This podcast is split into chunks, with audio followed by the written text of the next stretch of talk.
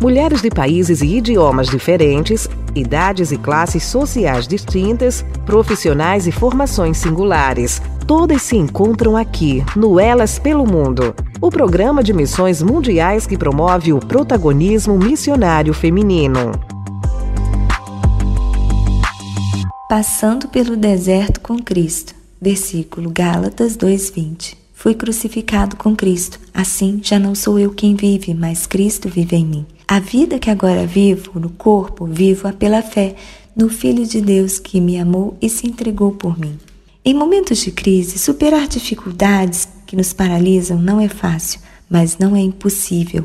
Nossa identidade está em Cristo. Por isso, quando fui impedida, proibida de ser médica aqui no país onde estou, isso me desestabilizou, mas tinha a certeza de que quem me dirige é Deus. Posso todas as coisas em Cristo que me fortalece. Paulo estava sofrendo muito quando disse isso. Encontrei uma saída para continuar o que Deus me chamou para fazer. Comecei uma classe de ensino sobre dermatologia para médicos e enfermeiros, 10 alunos.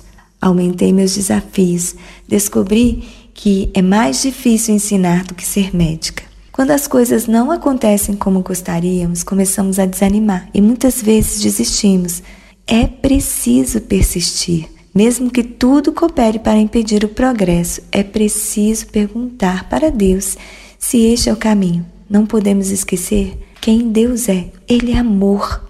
Gosto de pensar em Jesus como um cavaleiro que batalha as nossas guerras e ao mesmo tempo ele é a paz. Sinto que ele está comigo por onde quer que me enviar. Hoje tenho um grupo de mais de 40 médicos e enfermeiros que realizam protocolos que criamos para o bem daqueles que Deus ama, para que o reino dele cresça e seu nome seja conhecido e vidas sejam curadas física e espiritualmente. Lembre-se de quem Deus é e atravesse o seu deserto com Cristo.